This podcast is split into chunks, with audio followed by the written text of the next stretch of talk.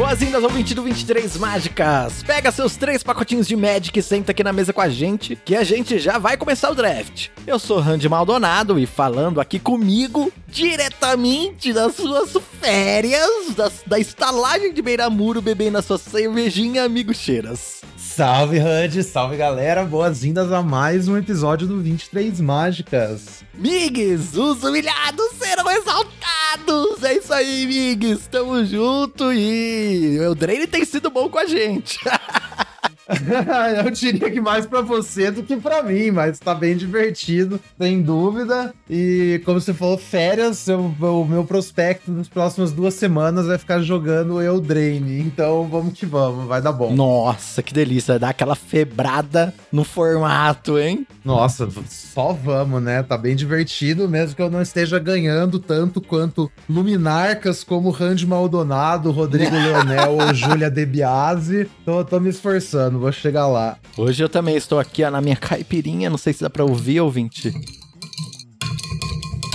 Ah, Olha que delícia, que delícia. Ó, alerta de gatilho, você devia ter falado antes. Né, alerta de. É verdade, desculpa aí, galera. Desculpa aí.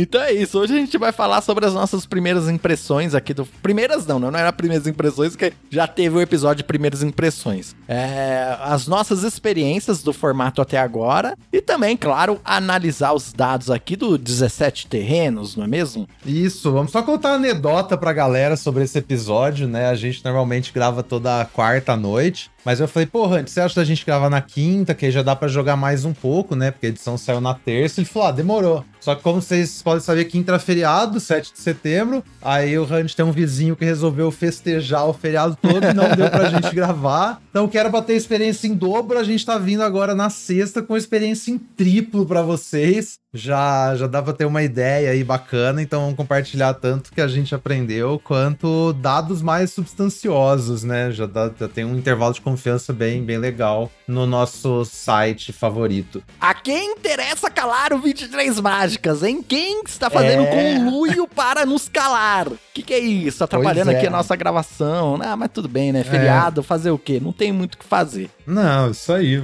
Vamos comemorar, né? E desculpa aí, galera, por estar um dia atrasado, mas é a vida. É a vida, é. Tá um dia atrasado, mas não tem problema. Sai aqui com mais experiência, mais informação para você que tá ouvindo. E antes da gente entrar no nosso episódio, não se esqueça de seguir a gente nas redes sociais, arroba 23mágicas no Instagram e no Twitter. No Instagram eu coloquei lá uns stories, uns stories, né, meu lá no pré-release de Eldraine, que eu fui, encontrei o Haunter, Jamal, um beijo aí pra galera que tava lá. O tio BR tava lá, tipo, mano, muito incrível, foi muito legal, encontrei um monte de gente legal. Não vou falar todo mundo, senão vou ser injusto, vou esquecer alguém aqui, né? E... Red Renzo, você tá esquecendo Red Renzo, já. Red Renzo também tá lá.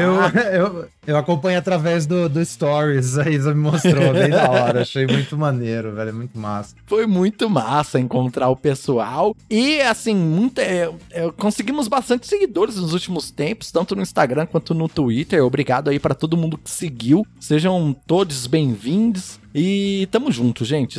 sigam lá, arroba 23mágicas no Instagram e no Twitter. Manda uma cartinha pra gente em 23mágicas.gmail.com. E é, não se esqueça também de ver os vídeos do Mico Cheiras jogando, tanto na Twitch quanto no YouTube, né, amigos? No canal Mico Cheiras. É isso aí, eu vi que tem, o, tem uns vídeos novos lá no canal Eu Countero também, no YouTube. O Randy tá, tá só vencendo em Eldraine, então ele tá postando uns vídeos lá também, vocês vão lá assistir. Tô tendo um pouquinho mais de tempo, então também tô gravando os vídeos e tô postando lá no, no canal. Fiquem à vontade para ir lá no Eu Countero. Uh, acho que de recados pra, por hoje é isso, a gente não tem mais nenhum recado. Temos um outro recado, um recado um pouco triste. Vou dar um. Vou cair um pouco aqui antes da gente entrar no episódio. Esse episódio pode ser uma homenagem, né? Uma, uma dedicação aí à nossa hum. perca, né? A gente perdeu uma pessoa bastante importante no universo do Magic, né, amigo Cheiras? Exatamente. Pra quem não conhece, Sheldon Mannery é, era uma pessoa que ele era um juiz, né? Ele foi juiz muito tempo, aí depois ele aposentou. Inclusive, ele chegou a ser juiz level 5, que é tipo o máximo e tal. E a galera comentou que ele lutou muito ativamente para Eu vi uma frase que achei ótima, para fazer pessoas que não são cheaters se sentirem bem-vindas em torneios, sabe? Porque meio que no, no começo, assim, nas raízes do, dos torneios de Magic, era meio que esperado que a galera cheatava, sabe? Era um bagulho absurdo, assim. Tinha muito e roubo, é.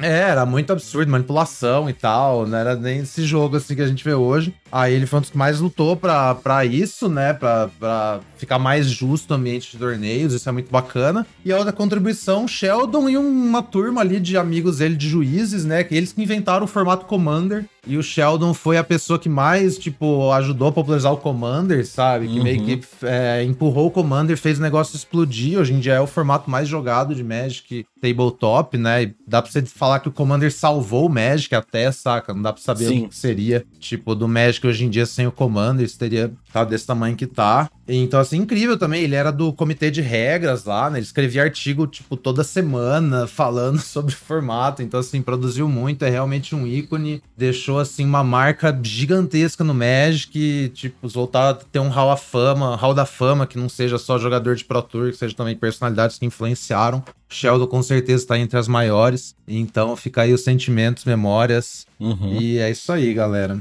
Isso aí, meus pêsames à família. Espero que eles consigam passar por esse momento difícil. E é isso. Vamos então passar uma vinheta aqui para mudar o clima do episódio. E vamos então abrir um pacotinho de Magic.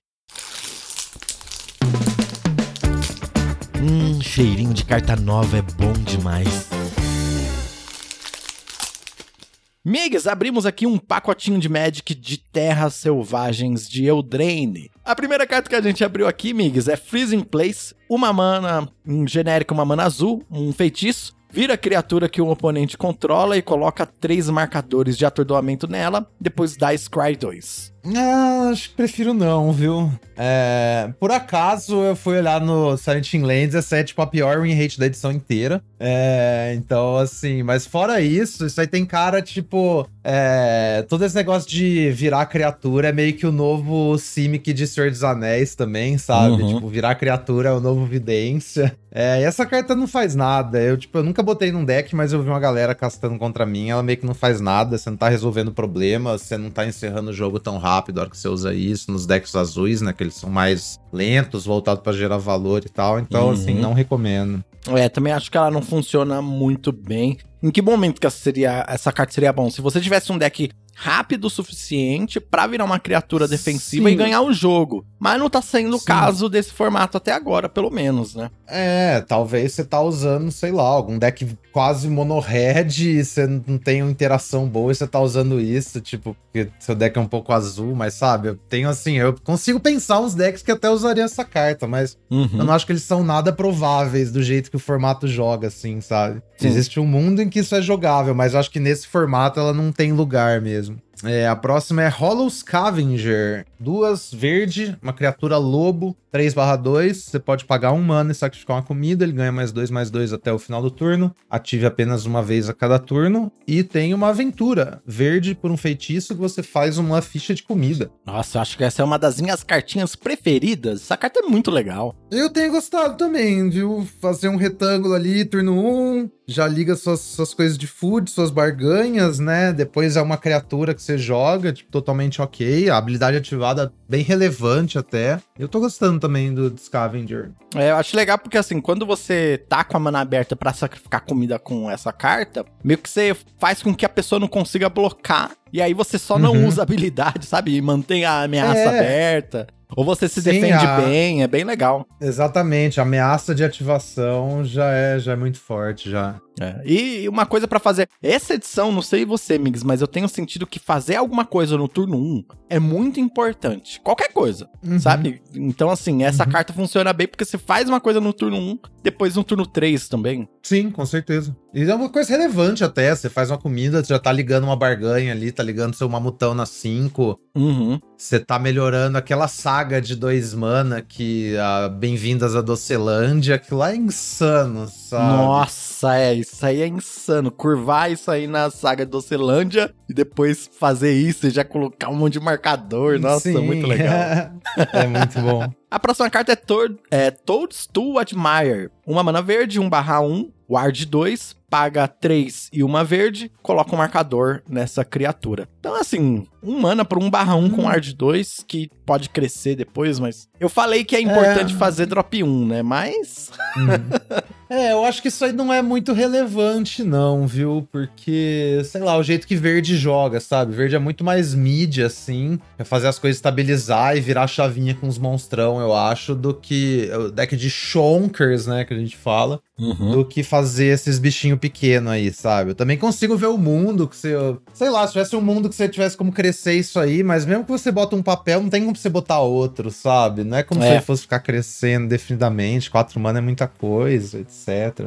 Também não Exatamente. me convenceu. Uma coisa que eu acho legal dessa carta é a arte. A arte dela eu acho da hora. Me lembra aquelas... da hora. Lembra que ela ah, tinha muitas dessas artes de fadinha, assim, que usam uns cogumelos. Nos anos 80, 90, tinha muito essa pegada, né? Meu pai, que era tatuador, tatuou muito esse estilo, assim. A fadinha doente cogumelo. É, Isso, ventania, né? Ventania total, é, muito legal. É, muito bom, velho, muito bom mesmo. É, vamos lá, Diminisher Witch, duas azul, criatura 3/2, ela tem barganhar, então você pode sacrificar um artefato, encantamento ou ficha conforme construiu essa mágica. E quando ela entra, só foi barganhada, você faz um papel de amaldiçoado anexado à criatura que o oponente controla. Você faz ela virar uma 1 barra 1. É, o que você acha dessa carta, hein, Migs? Às vezes que eu joguei de azul, eu acho que uma cópia disso aí é aceitável, sabe? Uhum. A fita, eu acho, do papel amaldiçoado é que se você tentar usar muitos, eles têm meio que um retorno decrescente muito forte, né? Porque É, um papel, isso. às vezes, meio que cai bem. É meio difícil você querer o segundo, sabe? E até porque o, o- o formato tem muita criatura meio que. Não, ruim, mas tem muita ficha 1-1, sabe? Muito Tem coisa 2 que... barra É, então. 2. E aí o papel amaldiçoado Sim. fica mais Sim, ou menos. Tem umas né? matches. É, tem umas matches que não tem exatamente um alvo muito bom pra isso. E às vezes seu oponente bota um papel na criatura, ela vira uma 2-2, sabe? Então meio que você não Uhum. resolveu nada. Mas eu acho que a- o mais atraente nela é estar escrito nela barganha, porque ela comba com o Hatching Plains e o, e o sabe? Isso, é, que eu isso sim. É. Isso sim, tá no azul, né? Então, realmente, Sim. uma carta dessa no deck eu também acho legal. Porque você pode conjurar mais pra frente no jogo, dar uma segurada nela, Uhum. né? E aí É, você sim. desliga alguma coisa mais forte, ali, um, um glutão, um screen puff, alguma coisa ali, né? É, isso você nem quer fazer turno 3, porque o papel meio que não vai fazer nada. Isso é uma carta Uhum. mais pro meio do jogo, né? É, exatamente. A próxima carta é Sky Beast Tracker 3, uma verde, 2/4, alcance. Sempre que você conjura uma mágica com um valor 5 ou maior, você cria uma ficha de comida. Eu nunca botei essa carta no deck também, viu? É, então. Eu acho que essa, inclusive, eu nunca nem vi ninguém castar ela, velho. Sem, sem, sem maldade, assim. Vou falar que essa carta talvez seja uma carta de side, sei lá, você tá jogando contra um, um Dimir Fadas com um monte de voadorzinho. Mas É. fora isso, sei lá. É, eu já peguei ela já pensando que ela podia ser uma carta de side, nunca trouxe também, mas é, é Uhum. isso, não- essa carta não faz nada, vamos lá. Hopeful Vigil, incolor branca, encantamento, quando entra você faz uma ficha de cavaleiro 2/2 com vigilância, quando ela é colocada no cemitério vindo no campo de batalha, evidência 2, pague duas brancas, sacrifique Hopeful Vigil. Ah, essa é um bom drop 2 branco, hein? Bem legal. Tem bastante É, interação, né? tudo. Você consegue, sei lá, devolver ela pra mão Uhum. com aquele outro drop 3 e tal. É, Sim. bo- boa carta, ótima carta. É, uma criatura e um retângulo, muita sinergia. Melhor comum branca, eu acho, no fim das contas. Tem, Uhum. tem discussão, se pá. Ah, próxima comum, Bestial Bloodline. Um, uma mana verde, encantar criatura, um encantamento aura, né? Que dá mais dois, mais dois. Você pode pagar quatro e uma mana verde e retornar esse encantamento do seu cemitério para sua mão. Essa carta me parecia ruim. Aí eu vi algumas pessoas jogando e pareceu Uhum. só um pouco menos ruim, mas continua ruim. Aham. É, eu vi uma galera falando sobre, eu nunca consegui achar espaço pra usar e eu também não vi ninguém jogando, então não, não tenho opiniões, viu, Randy? Mas é, me parece ruim só. Confio em você. É, tipo assim, ó, eu vi as pessoas jogando contra mim e eu tô fazendo bastante troféu. Ou seja, Aham.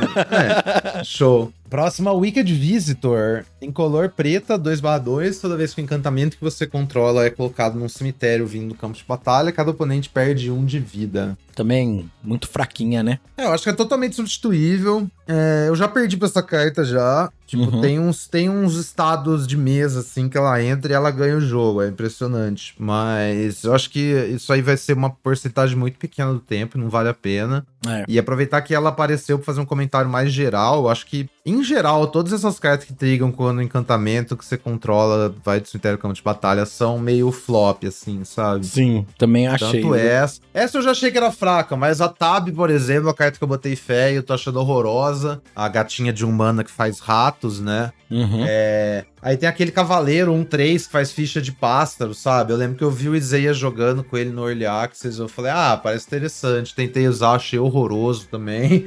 É. Tem outro cavaleiro Em que acho que é geral. 2/3 que cresce, né? Esse também é, tipo, todas as coisas em geral parecem horrível. As únicas coisas interessantes são as que funcionam por si só, né? Tipo a Vigília ali, ou o Nightmare. Ou então a gente tem a, a Neva, né? Que ela devolve, que ela acho que ela cresce quando o encantamento vai, mas aí é tipo totalmente incidental, ela já é uma carta boa por si só. Sim. Mas eu acho que, em geral, essas cartas que precisam que o encantamento vai pro cemitério pra você fazer alguma coisa, eu acho que eu diria pra evitar todas em geral, assim. É porque é muita perda de tempo e você tem que ter um deck muito redondinho pra funcionar e você não vai ter esses decks toda hora, né? Você não vai ter, acho que quase nunca. É muito difícil você ter as peças e é tudo meio. Ah, eu preciso ter isso, e isso, e isso. E aí É, sua isso. recompensa é tipo um ping, sabe? Sua É. recompensa é, um bichinho um. Se a recompensa Meio- fosse ganhar o jogo, né? Mas. Ah, então, bem, bem difícil. A próxima carta é a última comum daqui do pack, que é Grand Ball Guest. Um, uma vermelha, um 2/2 com Celebration. E ganha mais um, mais um e atropelar se ativar a celebração, né? Se duas permanentes não terreno entrarem no campo de batalha, blá, blá, yada, yada, yada. É, ok. Usável, roleplayer. Roleplayer total, é. Você não tem A mais nenhum drop 2 C. premium. É, exatamente. Você É o não tem mais nenhum drop isso é a 2. definição- Aham. É, não, não é ruim, não é bom. é isso aí. Agora, amigos, eu queria saber o seguinte. Primeiro, eu queria falar que, ah, lembrando que, assim, seguindo o feedback das pessoas que falaram que tem uma certa dificuldade pra seguir aqui o abrindo pacotinhos, tanto por a gente falar as cartas em inglês, tanto porque a gente não tem o auxílio visual, eu vou ver se eu tiro um print disso aqui e coloco aqui na descrição do episódio. Então, você Uhum. já consegue é, é, ter essa imagem aqui. Talvez no futuro a gente consiga postar no YouTube também, mas no momento o print do pacotinho vai estar na descrição do episódio, tá bom? Boa e aí eu ideia. queria saber, o Migs, qual que é o seu pique aqui das comuns? Ah, a gente tá entre vídeo e o lobo. Eu acho que é vídeo, né? É, você acha que é vídeo? Hum, não sei, hein? Eu gosto mais do lobo do que de vídeo, eu acho. Você gosta mais do lobo? Não, faz sentido até, porque o lobo é verde, vídeo é branco e verde é melhor, verde é braba e lobo retângulos. Vídeo também faz dois retângulos. É, não, eu imagino que você tenha uma preferência por verde, eu acho que pegar o lobo é mais, mais seguro, assim. Eu acho que vídeo é objetivamente melhor, sabe? Eu preciso testar mais deck branco também, eu acho. É, eu, eu acho que vídeo é totalmente ok, assim. qual- é- Qualquer um desses dois é o, pack é o pique correto nas comuns, assim. Uhum. Ah, e quais são as incomuns? É, vamos lá, começando com Bitter Chill, em color azul. Aura, encantar criatura, quando ela entra você vira criatura, a criatura não desvira, o famoso pacifismo ruim. Uhum. E aí a Bitter Chill tem um bônus, que é quando ela é colocada no cemitério vindo do campo de batalha, você pode pagar um mana incolor. Se eu fizer evidência 1, então compre o card. É, Esse final de texto deixa ela um pouquinho menos ruim, né? Mas. É, então, eu, eu vi essa carta fazendo coisas, viu? Uhum. Tipo, tanto no, no modo pacifismo funciona, né? De vez em quando ela desencadeia algum, algum trigger ali de, de Uhum. azul e branco, beleza. E aí você barganha ela, sabe? No fim das contas, ou você, tipo, a criatura morre, sei lá. Eu acho que o mais comum é você barganhar ela, né? Sim. E aí você pega a carta de volta, sabe? Se você realmente precisar tirar a criatura de jogo. Porque assim, a fita é, você joga ela, a criatura tá virada. Se você barganha ela um turno depois, a criatura ainda tá virada pra você fazer um ataque aquele turno, sabe? Sim, é verdade, é verdade. Então você barganha ela, você ganha um tempo ali, ganha sua carta de volta, ou se você realmente precisar tirar a criatura, deixar ela virada não é o bastante, o jogo for demorar, você pode usar uma remoção nela e comprar a carta de volta do Bitter Chill, sabe? Sim. Acho que é muito difícil você não, não sair ganhando com essa carta, velho. Eu gostei bastante. É, eu também achei ela legal nesse sentido. Por exemplo, às vezes você tira ali uma criatura num turno 2, e aí de- chega um tempo que essa criatura não vai ser mais relevante, sabe? Você vai ter algo maior na mesa. Uhum. E aí você pode barganhar a Bitter Chill tranquilamente. É bem legal. Eu achei uma carta Aham. interessante. Próxima, Ice Road Sentry. Não sei falar o nome desse, desse bicho aqui, gente. É dois incolor, um azul, 2 barra 3 vigilância. Quando ataca, você pode pagar um incolor e um azul. E aí, se você fizer, você vira a criatura que o oponente controla. E aí, quando você vira uma criatura que não está virada, né, de um oponente, essa criatura ganha mais dois, mais um. Eu não vi essa carta em jogo, não. Eu enfrentei mais de uma vez isso aí, viu? É uma ameaça, assim, eu diria. Mas eu acho que a questão é que você tem que ter mais pressão junto com ela, sabe? Quando você Uhum. tem outras criaturas que podem atacar, só a ameaça de sair atacar, virar uma criatura e empurrar um monte de dano é, é quente, sabe? Mas se você. E ela tem vigilância também, então 3, 2, 3 manos, 2, 3 vigilância, sabe? Acho que é uma É, carta ok num deck azul, assim. Deck azul com uma verve mais agressiva, sabe? A questão é que se ela é só a única criatura, ela não faz muita coisa, sabe? Sim, é. Ela dá pra jogar defensivamente se você tiver algum jeito de virar uma criatura instant speed, né? Que aí ela ela É. ela fica mais forte e tal. Eu, eu, eu vou falar uma coisa, amigos. A gente vai falar mais sobre isso no futuro, né? Mas eu, o Azorius tem essa coisa de ser agressivo. E eu tô sentindo que deve existir um jeito de fazer ele defensivo que é melhor. Porque o agressivo não não, tá dando muito não. certo, tá ligado? Aham. É, acho que as horas tá, tá triste mesmo. Eu acho que, é que talvez aquele negócio que as cartas não, não combinam muito, sabe? Tem uma parada assim, velho. Acho que o negócio de ser azul funciona melhor com as outras cores, sei lá. Uhum. É, próxima carta, Eagle Drain. Preta, feitiço. Oponente alvo revela sua mão. Você escolhe um card que não seja terreno. Aquele jogador descarta aquele card. E aí, se você não controla uma fada, exile um card da sua mão. Quantas fadas você tem que ter pra isso ser bom, hein? Ah, Umas oito? Umas seis? Hum, não, velho. Eu diria que você precisa ter umas 35 fadas pra isso ser bom. Caraca! Ou seja, você tá jogando construído, sei lá. Aham. É porque Eu- sem uma fada na mesa que é ruim demais, né? É, então, sem uma fada é ruim. Aí se o oponente tem mana aberta é ruim, porque se matar a fada em resposta você perde a carta. Uhum. E aí isso aí não dá pra você jogar turno 1. Não, sabe? É, o que, o que acontece assim, ó, você que tá ouvindo aqui 23 mágicas, provavelmente você vai ver essa carta funcionando alguma vez. E você fala, nossa, essa carta é boa. Mas eu não acho que ela é boa também, não. não, não, eu acho que é real injogável, assim. Recomendo não pegar. Mesmo que você tenha várias fadas, é melhor você pegar outra coisa, sabe? Outra fada, né? Pega outra aí. fada. É, pega outra fada, mas não pega isso. Tipo, pega qualquer carta, D menos, mas não pega isso. e aí, com as incomuns, é, mudou o seu pique, Migs? Ou permanece a mesma coisa? É, eu acho que vídeo ainda é melhor que, que, que a Aura Azul aí, Bitter Eu também acho. Esse pack aqui é um Acho pack bem fraco, né? É, fracão mesmo. Aquele pack que se tivesse um- uma estalagem de beira-muro, eu pegava, sabe? Nossa, fácil, fácil. Ah, então vamos lá agora pra nossa rara do pack, que é a envenenadora Ai, de jujubas. Nossa senhora! 2 em color preto, 3 2 lifelink. Quando entra no campo de batalha, criatura alvo ganha menos X, menos X, sendo X igual ao número de vida que você ganhou esse turno. E tem uma aventura por uma mana preta, você cria uma ficha de comida. E é uma instantânea essa aventura. Tipo, por que é uma instantânea, sabe? Qual que, é, a- qual que é o sentido de ser uma instantânea? Qual que é a necessidade? Eu queria dizer, você você conhece uma carta que chama Solitude, Randy? Não conheço, eu vi você falando sobre ela, né? Solitude é um dos elementais lá de Modern Horizons 2, né? Que a galera adora falar que esses elemental aí são a coisa mais quebrada do mundo. Eu acho que são uns design brilhantes, velho. Então, Solitude é 3 branca branca. Ela é uma criatura 3/2, lifelink. E aí, quando ela entra, ela dá uma espadas em arados. Tipo, não é justo, sabe? É, então, Nossa. exila a criatura e o controlador ganha vida igual ao poder da criatura, sabe? Então, ela 5, 3, totalmente 2. injusto, é. Aí ela lifelink e dá espadas em arado, só que ela tem flash, só que ela tem evoke. Evoke Ah. é tipo, você pode exilar uma. O custo de evoke é exilar uma carta branca da sua mão. Uhum. E aí você só faz ela e sacrifica ela quando ela quando ela entra em jogo, né? Sim, sim, sei. Mas enfim, ela é uma 3-2 lifelink que entra matando uma coisa, que é basicamente essa carta aí, velho. Essa carta é solitude. Muito forte. Ela faz a comida no turno 1, aí depois você espera até o turno 5, né? Que aí você come uma comida e joga ela e mata uma criatura. E mata uma criatura, exatamente. Muito simples. Ah, eu preciso matar um mamute do mel. Pô, turno 7, você faz ela, come duas comidas e mata o mamute do mel, se você quiser.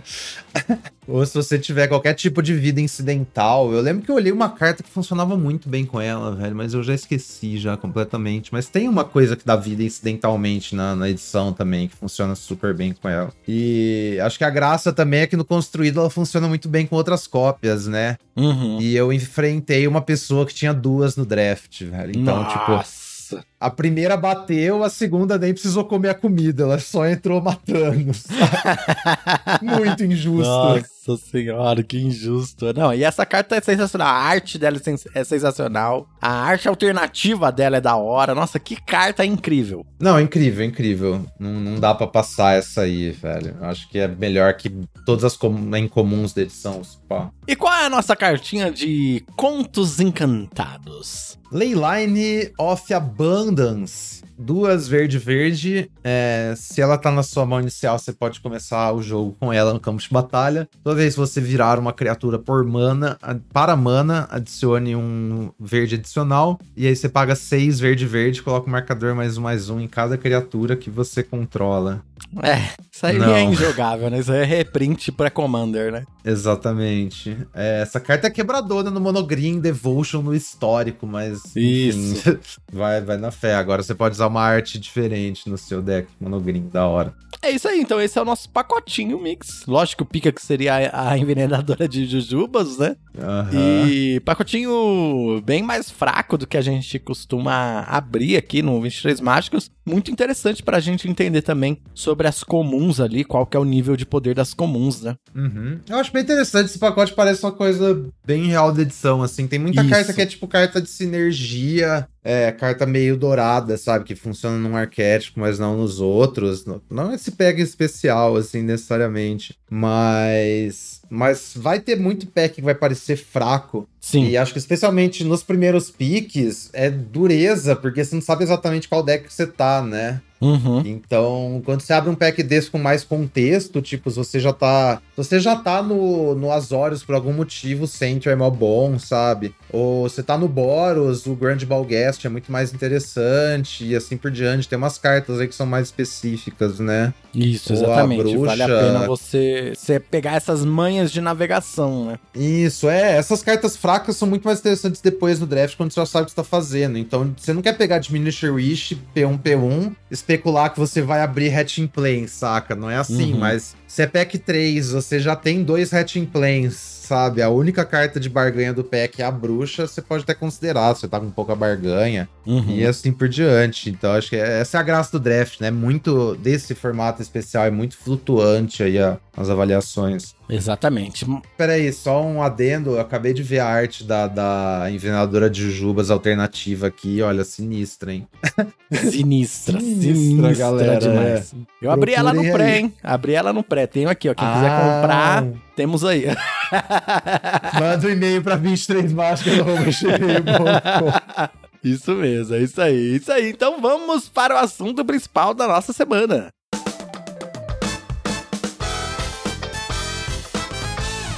Migas, assunto principal. E aí? Vamos falar um pouquinho das nossas experiências aqui do draft, né? Como tem sido pra você, Terra Selvagem de Eldraine? Ah, me conta aí como é que tem sido as suas aventuras. Olha, eu, tô, eu tô com o meu histórico de Silent Lands aberto aqui. Eu tô vendo um mar de dois uns com, com alguns troféus perdidos no meio. É. Que é isso? não, não, não, não creio nisso. Não, você bota fé, ó. 12 eventos. Mas você jogou quantos drafts? 12 eventos? Joguei Pô, 12, então eu joguei 4 na terça-feira, 3 na, na quarta e 5 ontem, que foi feriado. Então, um total de 12. aí, isso aí, três troféus até agora. Eu fiz troféu com Orzhov, com Golgari, com Gru. Assim, coisas bem, bem diferentes, né? Uhum, Eu tô olhando aqui meus decks, eu tô montando muito deck verde. uhum. Muito deck verde, tô pegando o Mamute do Mel. Absurda- Eu até veio uma ideia esses dias na live de fazer uma tier list de mamutes do Mel, sabe?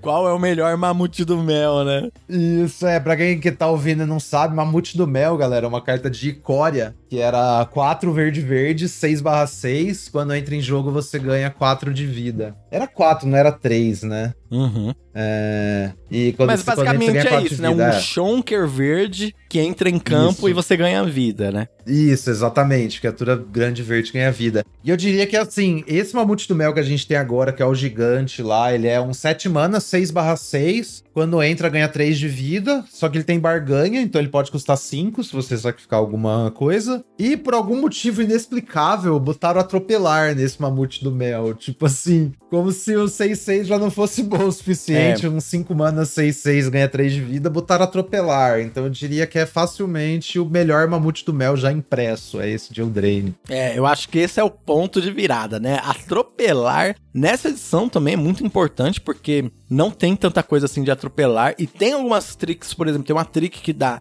golpe duplo, então, putz, sensacional. Uhum. Nossa, é, vai embora. E é muito, é muito fácil assim fazer esse esse mamute do mel turno 4 nesse formato, sabe? Com o tanto de Fácil. ramp que tem. É. Então, você encaixar ali um, um retângulo, igual o lobinho que a gente abriu lá no pacotinho, né? Uhum. Botar algum ramp ali entre turno. Ou até Utopia Sprawl. A gente tem Utopia Sprawl, que eu acho que é do, da bonus sheet inteira, uma das cartas mais impactantes. É a aura incomum de um mana que encanta o terreno, ele dá um mana a mais, então é muito fácil. Aliás, falar um combo que eu descobri, Pô, que é legal. Utopia Sprawl.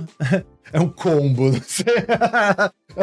é engraçado porque combo no Magic é de uma coisa específica, que é tipo combinação de cartas que encerra o jogo, né? Eu tô falando combo num sentido mais abstrato aqui. Sim, sim, uma O sinergiazinha ali que você pode utilizar. Aham. A gente tem uma aventura, né? Uma criatura 5 manas, 5-4 alcance, que tem uma aventura por 2 manas, você pode jogar um terreno extra esse turno. Sim. Então ela é tipo, ela é tipo um explore, só que a carta que você cobra, ao invés de ser a carta do seu deck, é um 5-4. E qual que é a ideia? Turno 1, Utopia Sprawl. Esse é o combo, é Utopia Sprawl e isso. Por quê? Utopia Sprawl turno 1. Turno 2 você desvira, faz a sua aventura, joga dois terrenos. Com esses dois terrenos você pode fazer um drop 2 que você tiver Uhum. na sua mão. Você não passou o turno só rampando, você ainda desenvolveu a mesa. Turno 3 você desvira, faz terreno, você já tem 5 mana, já faz o seu Vorm 5-4, saca? Nossa, mano, Isso tudo aí. é, é terrível. É, o Utopia Sprawl é forte demais. Teve um jogo que eu fiz o trigêmeo, sabe? Aqueles trigêmeos raros. Uhum. Na 4, na Play.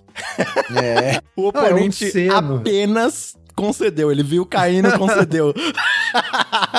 É, porque não tem como você recuperar desse tempo, né? Porque essa é a fita. Quando você bota um 5-4 turno 3, sabe? Você tá muito na frente. Porque seu oponente, pra bloquear, ou vai ter que botar duas criaturas na frente. E aí, se você tiver uma interação, o jogo acabou. Ou no mínimo Uhum. você fez o 2 pra 1. Ou seu oponente vai ficar tomando 5 de dano por turno, sabe? Ou vai chumpar. E aí, você vai fazer isso turno 5. E se você não tiver outro drop 5 melhor, né? Às vezes, Sim. sei lá. Às vezes você tem um glutão, ou um Agatha Champion, sei lá. Que você é, prefere e aí a fazer. aventura fica lá esperando, né? É, e aí a aventura tá lá. E você vai ter mais mana no resto do jogo, né? Já começou o turno 3 com 5 mana. Turno 4 você vai ter 5, 6 mana. Turno 5 você vai ter 6 mana. Tipo, você já tá muito pra frente. velho. E o pior, tem- né? Turno 7, que você não precisa mais de 7 mana, você usa o Utopia Sprawl pra barganhar. É. Nossa Sim. senhora. Aham. É, nesse meio tempo o Topia Sprawl ainda liga uma barganha sua. Então é, é uma carta muito explosiva, muito obscena. E eu, tô, eu não tô passando essa carta e eu tô terminando bastante em verde, assim, sabe?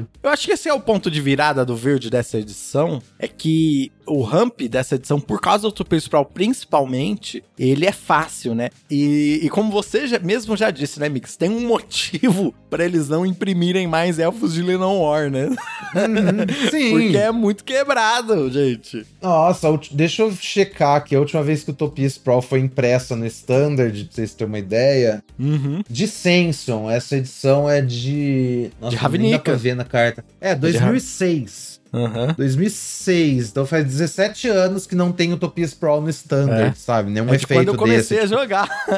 Sei lá. É, e Elfos de, da Noir meio que pararam também, sabe? Foram botar recente na, na Dominária lá, 2018, mas foi só aquela vez também. A gente tem, tipo, o Ganso, também ficou um tempo, mas uma carta muito diferente. É muito raro a gente ver ramp E o, Gan o Ganso era raro ou não? O Ganso era raro, sim. É, então, olha A só a fita é diferença. É. E é um ramp de um mana que não dá pra interagir, sabe? Tá ligado? Ah, Uhum. Bolt the Bird. Dá, dá um Bolt tem. aí no meu Utopia Sprawl, te desafio.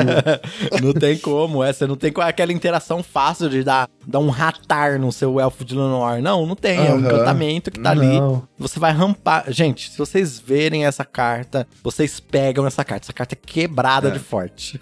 Quebrado, assim. Não, 100%. Não, e aí me conta um pouquinho então, Migs, dos seus dos seus troféus, do que você tem achado do formato em geral, assim. Quais cores você tá gostando? Beleza, você tá gostando de verde. Tem alguma outra que você tá gostando? Tem alguma cor que você falou, hum, essa cor aqui é uma cor que no momento, nesse início de formato, eu não tô, não, não tô querendo entrar. Nossa, pior que não, viu, Randy? Não tem nenhuma cor específica, assim, além do verde que eu tô preferindo um pouco mais, o resto eu tô olhando aqui, tá tudo muito espalhado, sabe? Eu tô realmente tentando montar o- os decks diferentes, sabe? Eu montei até Uhum. as olhos ontem, a gente ficou, ficou falando mal, mas eu até montei as olhos ontem, porque foi meio que o jeito que as cartas se alinharam pra mim, sabe? Uhum. Até que ficou bacaninha. E olhando também os dados, eu acho que tem muito espaço no formato pra muita coisa. Eu acho que essa é a graça do formato. É muito aberto também, sabe? A gente tem uma, uma fita de um metagame, uma ideia que eu tava conversando com, com o André Carlos ontem, né? Uhum. É, tem tipo assim.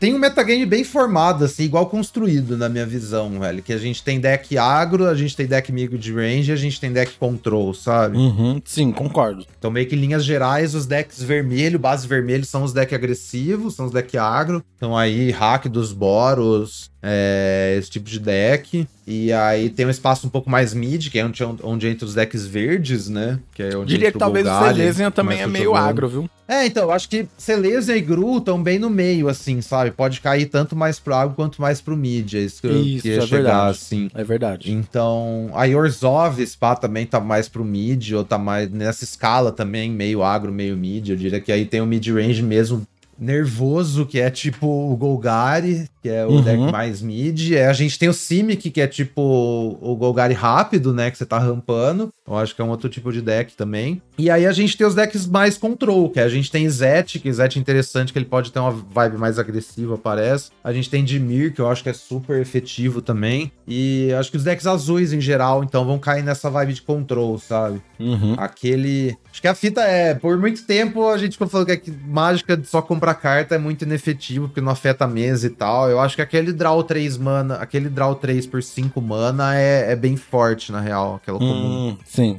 Ele faz também um retângulozinho ali, né? Sim, você faz uma fadinha que. Que só pode bloquear criaturas com voar, sabe? Então você consegue sim. fazer um daninho ou fazer uma barganha. Então a carta é bem eficaz, assim, no fim das contas. Então acho que ela carrega bastante azul. Azul tem bastante ferramenta. O counter de 2 mana parece bem bom. O counter de 3 mana também legal. Bem jogável, é. É, e aí eu acho que tem uma rodinha, assim, tipo, o mid-range ganha de agro, control ganha de mid-range, agro ganha de control, sabe? Naturalmente, assim. Mas aí, claro que tem. Cada, cada partida é uma partida, né? Mas acho que tem esse metagame pedra, papel, tesoura bem, bem claro, assim, no formato pra mim. Sim, também acho bem interessante, bem legal. E eu diria que o formato no início, realmente as cartas verdes, pretas e vermelhas têm me surpreendido um pouco mais, assim, tá legal e tal. Mas aí eu queria dar uma consideração muito importante pra você que tá ouvindo a gente, assim, que beleza, no primeira, na primeira semana agora que a gente vai ter, talvez você consiga se aproveitar disso, sabe? Montar uns decks nesse sentido. Ah, quando o branco estiver aberto, você monta um, um Selesian, um Orzhov e tal. Mas eu acho que a partir de agora, o formato vai começar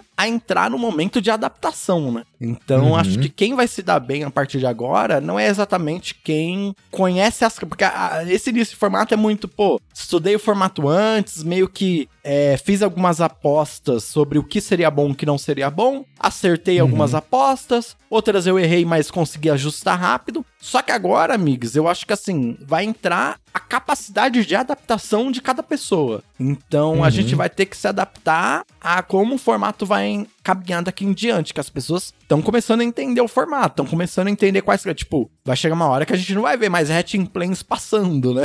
Ou Utopia Sprawl, né?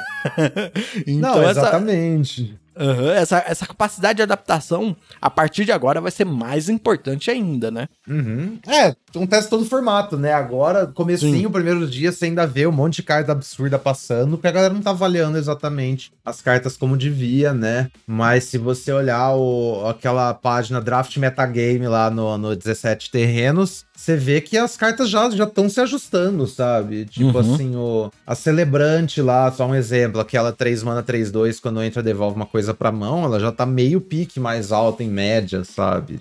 Tipo, já tem umas cartas assim subindo um tanto e tal. Então essa é a tendência. Aí todo mundo vai entender o que as cartas fazem, que aí vai começar a ajustar, você vai você vai parar de receber três, quatro cópias de Torch the Tower no seu draft quando o vermelho estava aberto, né? Que acontece essas coisas. Uhum. Mas é, é, isso aí, vamos se ajustar. Essa parte é muito interessante também. É, da minha experiência, eu fiz só seis eventos, não joguei muito. Uh, desses seis eventos, um, a minha internet caiu. Tava inclusive jogando contra um apoiador lá do seu grupo de apoiadores. Aham, pode crer. E aí ele, porra, Andy, caiu. Aí eu falei, caiu, mano. A minha internet caiu. Então esse evento eu não, não tô contando, porque eu perdi por internet, né? Mas esses seis uhum. eventos eu fiz quatro troféus. Tô, tô indo bem, assim. Fiz o troféu de Mir, um de Simic, um de Selesnya e um de Gru. Então também tá bem espalhado, assim, sabe? Eu acho que tem chance de você fazer. Eu acho que é muito importante. Uh, é aquela coisa, né? A dica que serve para qualquer formato. É muito importante você navegar bem. Uh, grande coisa. É. é. que talvez em alguns formatos essa dica não é importante. Tipo, vai. É, Forgotten Realms, essa dica não é importante. Forgotten Realms, você tem que draftar Rakdos.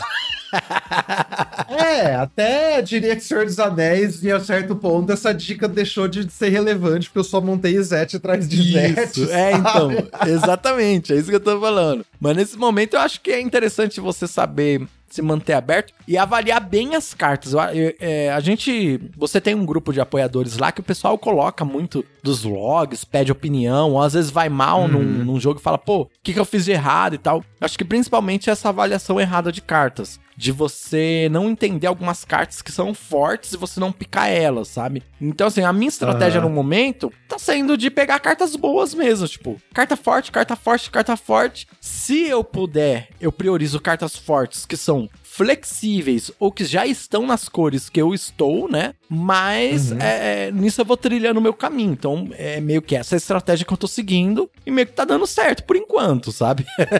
é, mas acho que essa é a ideia mesmo. Né? Nessa edição, tipo, a gente, sei lá, as raras as raras, as incomuns, as melhores comuns são cartas mais flexíveis, né? Então você começar seu draft com elas e tentar ir percebendo exatamente o que, que tá vindo, né? Uhum. Qual arquétipo você vai montar. E é engraçado que literalmente você pode meio que draftar olhando a arte das cartas, porque elas são é. meio que temática, né? As meio que assim, as cartas as cartas são boas num arquétipo, elas têm uma arte muito associada com o conto de fada, que é aquele arquétipo, sabe? Uhum. Que o que é super cômico, mas é verdade, assim. Então, é como a gente falou, tem muita carta comum nessa edição. Tipo, sei lá, metade das comuns, 70% das comuns, 80%, são cartas específicas, né? São cartas que são boas de um a dois decks. Enquanto que as melhores comuns, aí as incomuns em geral, mas nem todas, e meio que as raras em geral, são cartas mais amplas, que vão ficar Sim, boas é. em qualquer lugar. É, Aí acho concordo, que essa é a ideia. É bem identificar também, então você você pegar o olhar as cartas de edição, sacar, pô, qual qual arte que é essa aqui? Então, se essa carta é boa nesse deck, pensa assim, tipo, essa carta é boa em todos os decks ou essa carta é boa em só um deck? Essa é a forma que você tem que ler os sinais durante o draft, né? Não é meio que só achar a cor, é achar o arquétipo também, porque se eu pegar um monte de carta preta, só que metade das cartas pretas é boa no deck de fada e a outra metade é boa no deck de, de comida, elas não necessariamente vão interagir interagir entre elas uhum. e meu deck fica desfocado, saca? Porque, ah, beleza, preto tava aberto, mas você não sacou qual exatamente deck preto que tava aberto, né? Uma coisa que é interessante nesse formato é que eu acho que existe uma, uma balança muito interessante entre sinergia e hate puro das cartas, sabe? Então, assim, tem uhum. algumas cartas que tem um hate puro interessantes, mas que vão estar tá no seu deck sem nenhuma sinergia. Enquanto outras você precisa ter sinergia. E nenhuma nem outra eu acho que são ruins, sabe? Tipo, Tipo, você não pode fazer um deck só sinérgico e nem um deck uhum. só com hate de carta, sabe? É, eu acho que no fim das contas, se pá, pensando naquele que a gente falou mais cedo do quando o encantamento vai pro cemitério vindo de jogo, faz X, que é tudo ruim. Uhum. Eu acho que esse é o negócio. Tem, é, é importante a sinergia, mas Acho que é no sentido desse, nesse sentido macro aí de seu deck agro, mid ou control, sabe? Uhum, Parece sim. que não é tanta sinergia entre as cartas, e mais você ter um plano de jogo e executar isso. E aí, naturalmente, as cartas trabalham juntas. Porque eu acho que essas cartas que estão abaixo da rate, precisam da sinergia para serem boas, no fim das contas, elas não são boas mesmo, parece, sabe? Porque as Uhum. cartas eficientes são tão eficientes. Então, eu tenho essa impressão que esse negócio de sinergia hoje em dia é só uma ilusão. Se pá, é verdade. É que assim, às vezes você dá uma sorte, né? Tipo, por exemplo, Uhum. Azorius não é um arquétipo tão bom. Mas, vai, a, a Rainha de Gelo lá é uma carta que você. Que sim, ganha é todos carta. os jogos, é. Tipo, É, Pô, você vira uma exatamente. criatura, cria um 4-4, tá? De brincadeira com a minha cara. Eu tive um draft que eu comecei o draft e aí estavam me passando cartas vermelhas. Eu peguei em seguida, assim, uma, duas, três, quatro spells de Uhum. dano, sabe? Tipo, Aham. é, de dano numa criatura, sabe? E aí no final do draft eu abri uma Imodane. E eu falei, pô, Ai, aí Modene. sim, aham. é, aí sim, eu já tenho quatro mágicas que Uhum. dão dano em criaturas. A Imodane conversa com o meu deck. Mas se fosse antes, eu não pegaria ela, sabe? Aham. É, eu acho que eu. Talvez eu entendi a pergunta errada também, que você quis dizer. Pensando numa questão de cartas build around, assim, eu acho que tem várias na edição, sabe? Hum, sim, é. Eu devo ter formulado também. É, talvez a- na minha mente eu tava nessa ideia de build around. é, a gente Tá pens... é, a gente tá pensando em coisas totalmente diferentes, mas Isso. enfim. Eu acho que é essa a ideia. Tem muita carta na edição que você precisa de coisas específicas pra maximizar ela, sabe? Uhum. E eu acho que assim, tem cartas desse tipo que são boas, tem cartas desse tipo que são ruins. Tipo, Uhum. a Imodeire é legal, o cavaleiro lá que faz pombo, não, sabe? Então, É verdade. Boa, boa. Aí eu acho que também é uma questão de hate nesse tipo de, de build around, sabe? Aí como que Sim. você vai identificar quais são as boas e quais não são as questões? É tipo assim, primeiro, quando que a carta é boa por si só, se mesmo se você montar ao redor dela, você por acaso não comprar nada que funcione com ela num jogo, ela é uma carta aceitável por si só? Uhum. A Imodane é uma 4 mana 4-4, o Cavaleiro é um 3 mana 1-3, sabe? Uhum. Então, meio osso. E aí, segunda coisa, o quão boas são as cartas que você tem que botar no seu deck pra fazer aquela carta funcionar? É, aí Modene você vai por remoção, é. Por remoção, você já quer remoção, exatamente. Pro cavaleiro, você vai querer botar, sabe-se lá o que.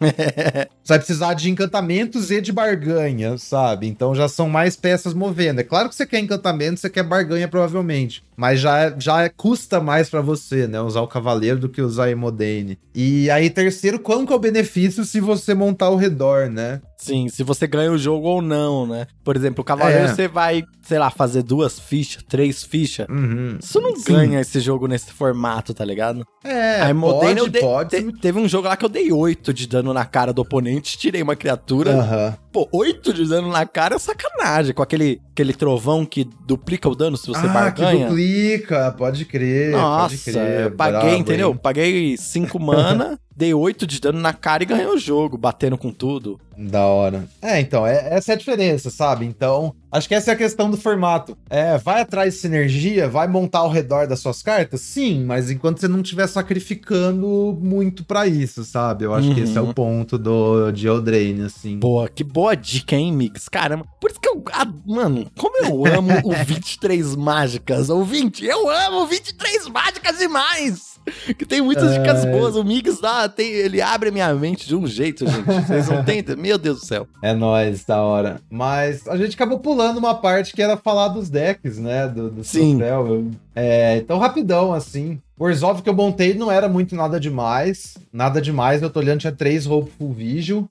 É, e a carta-chave do deck era Blind Obedience. E hoje em dia eu acho que eu me arrependo do pique, né? Que no pique eu tinha ou aquele coelho, estrela barra estrela, ou essa obediência cega, que é um encantamento que tem extorquir, né? Toda mágica que você faz, você pode pagar um mana pra drenar um de vida. E as criaturas do seu oponente entram viradas. Sim. Criaturas e artefatos. Então, assim, o efeito é animal, mas depois eu joguei com o coelho e eu nunca passaria o coelho hoje em dia, sabe? É, o o coelho é embaçado, né? Um drop 2. Sei lá, vira um 4-4, um 5-5. Nossa É, senhora. É, 2 mana 5-5, é meio que o, o caso do chão do coelho, sabe? Muito Uhum. insano. Então, mas beleza, aí tinha um monte de carta barata, tinha Blind Obedience, tinha umas bruxas, sabe? Tinha umas food, tinha coisa de ficha, eu tinha uma cópia da Solitude também, da, da envenenadora de jujubas. E era isso, bastante carta barata e empurrando dano, assim, criaturinhas. Blind Obedience, ser, ser tanto drenar vida quanto fazer que as coisas não bloqueiem é bem injusto, assim. Uhum.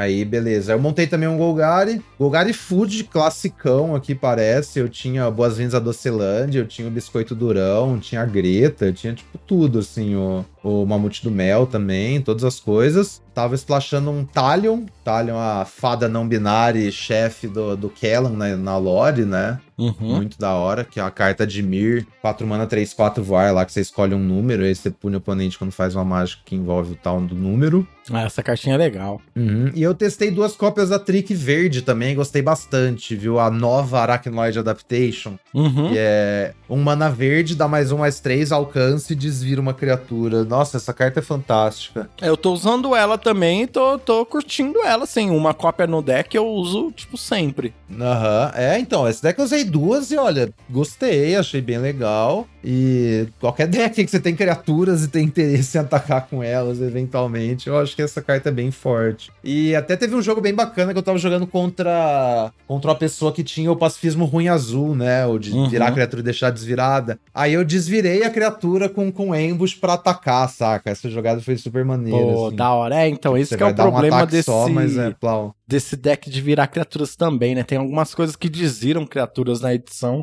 que às vezes você pode levar um balão, né? É, então, nossa, embaçadíssimo. E, e o meu outro deck que eu fiz troféu foi um Gru, o tema do poder 4 ou mais, né? Eu tinha duas cópias da Ruby, que é a Signpost Gru, e, e aí uma porrada de criatura poder 4, né? Tinha os, os 3 mana 4-2, verde, tinha uns gigante. Aí no topo da curva tinha o Mamute do Mel, duas cópias do Caçador de Gengibrutos, que eu acho que é uma das melhores em comum da edição. Nossa, E- essa carta é sensacional.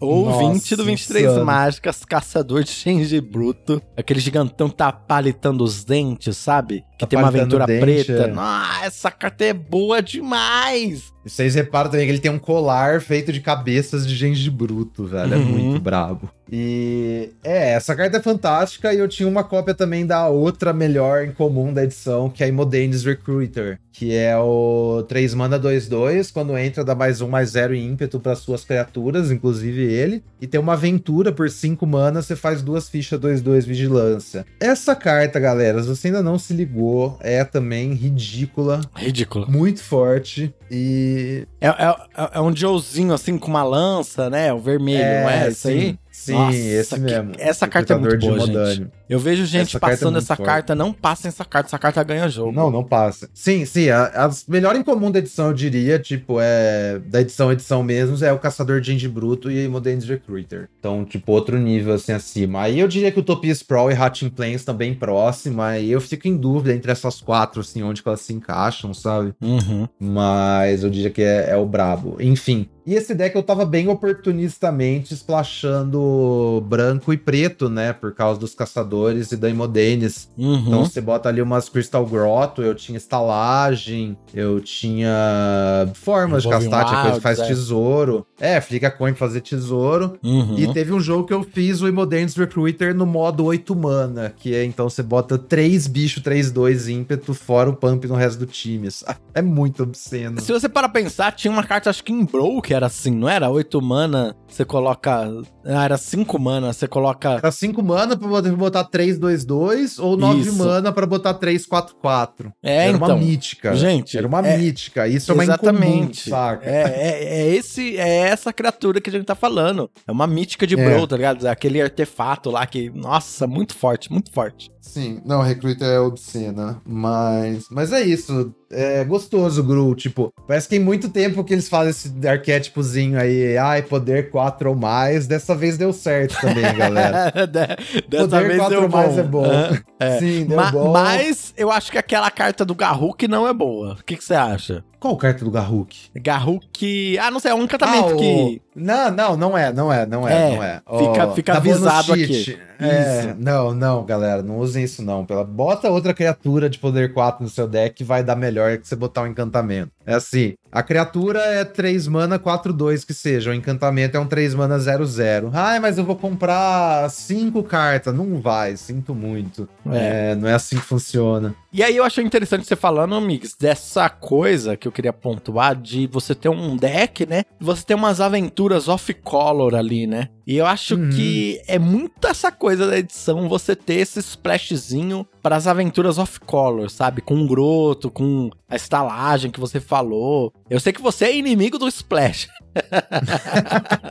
Não, mas o, a, a edição tem tanto mana fixing. Isso. E, e não tem tantos problemas você splashar uma aventura, porque na pior das hipóteses você faz a criatura, saca? Isso, Essa, é isso tipo, que eu ia falar, exatamente. Todo- Isso mesmo. Todo, todo problema de botar um splash no seu deck é que numa porcentagem do tempo você vai ter uma carta morta na sua mão. Quando você tá splashando uma aventura, você não tem esse problema, gente. Então, É. tá liberado splashar. É, só toma cuidado com a quantidade de groto que vocês botam no seu deck, sabe? Isso, eu Porque acho é que uma um coisa groto é ok, sabe? Aham, então, um groto. Pra botar dois grotos, você tem que ter muito mana fixing de outra forma, sabe? Uhum. Então, esse deck Gru que eu falei, eu tava usando dois grotos. Só que eu tinha duas Evolving Wilds e eu tinha uma estalagem, sabe? É, então. Então, isso me corrigia. E eu falei que eu tava splashando branco pra Recruiter, só que eu não tinha planície no meu deck, porque eu não ia ficar com fonte o suficiente, sabe? Então, minha Uhum. base de mana era seis florestas, cinco montanhas, um pântano, porque eu tinha dois caçador de gengibre bruto. E é isso aí. Então, fazendo a conta, tipo, ainda era uma base de mana responsável, saca? Sim. Então, Seu tome cuidado splash com pra isso. planície era realmente só a estalagem e o groto, né? E o tesouro. Isso. E o tesouro do, do Flick a Coin, então beleza. Tipo, eu não tava esperando tanto, mas se acontecesse, maravilha. Eu fiz várias vezes o Imodenes por 3 mana, 3, 2 ímpeto, tá ótimo, sabe? Não, você não precisa fazer a aventura pra carta ser boa também, essa é a questão, né? Uhum. Às vezes a galera fica tipo, ah, não, vou segurar isso porque eu quero tirar o valor inteiro da carta, sabe? Não, às vezes, tipo, só faz sua carta, sabe? Porque a, a fita é que quando ele entra em jogo, ele dá ímpeto pra todas as suas criaturas e mais um, mais zero, é isso? É isso, sim. Então, gente, se você consegue. É, você consegue conjurar qualquer outra criatura e depois ela, pelo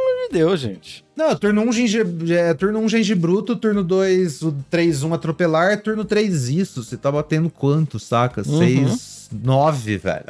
é muito, é muita coisa. É muita coisa. Então assim, ah, não, vou segurar, porque aí no turno 5 eu vou fazer a aventura. Ah, desencana. Isso, Às é, esse é um, só- é um erro que eu vejo muita Você gente tem- fazendo. Segurar, assim, não segura. Aham, é. Você tem outro drop 3 pra fazer que vai ser tão bom quanto? Beleza, sabe? Faz seu outro drop 3, guarda fazer aventura melhor. Só que entre passar o turno sem fazer nada, porque você quer tirar valor da aventura e só fazer a criatura, só faça a criatura, sabe? Uhum. E, e às vezes não vai ser tão claro assim qual que você. O que, que você quer fazer, e isso é muito interessante também, né? Por isso que Magic é tão legal. Porque não tem uma resposta 100% do tempo, né? Às vezes você vai querer esquipar a aventura de todo jeito. Vai ter um jogo ou outro que você vai ter que segurar, porque você precisa tirar cada valor de suas cartas. Mas, em geral, assim, jogue suas cartas, gaste seu mana, só vai. Isso aí. Falando dos meus decks aqui, né? O primeiro troféu que eu fiz foi com um Dimir Fadas. Ah, eu tinha um Lord Skitter e uma Curiosity. E além da Curiosity, eu tinha uma, duas, três, quatro, cinco drop 1s. Que então, assim, era bem fácil de Uhum. usar a Curiosity na 2 pra comprar carta e tal. Era início de formato, as pessoas não estavam fazendo criatura no turno 2. Então, assim, nesse Aham. sentido foi bem fácil de conseguir aproveitar disso, sabe? É, Curiosity com uma,